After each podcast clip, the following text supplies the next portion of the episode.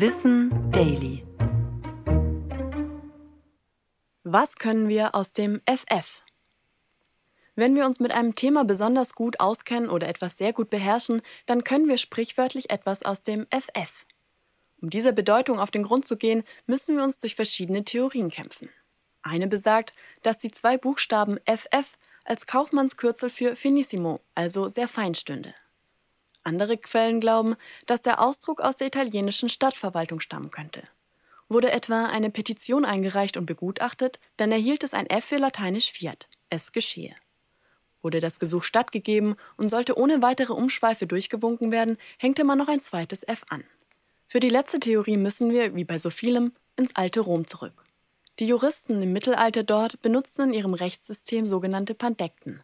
Das heißt so viel wie das Allumfassende. Im Alltag wurden sie mit dem griechischen Buchstaben Pi abgekürzt. In Eile geschrieben kann das schnell mal so wie zwei kleine Fs aussehen.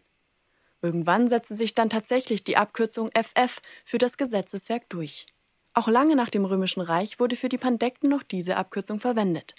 Wenn ein Jurist oder eine Juristin sich besonders gut auskannte, dann wusste er über die Pandekten, also FF, quasi perfekt Bescheid.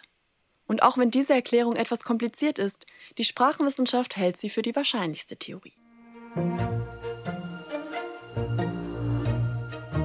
Ich bin Anna Germeck und das war Wissen Daily, produziert von Schönlein Medien.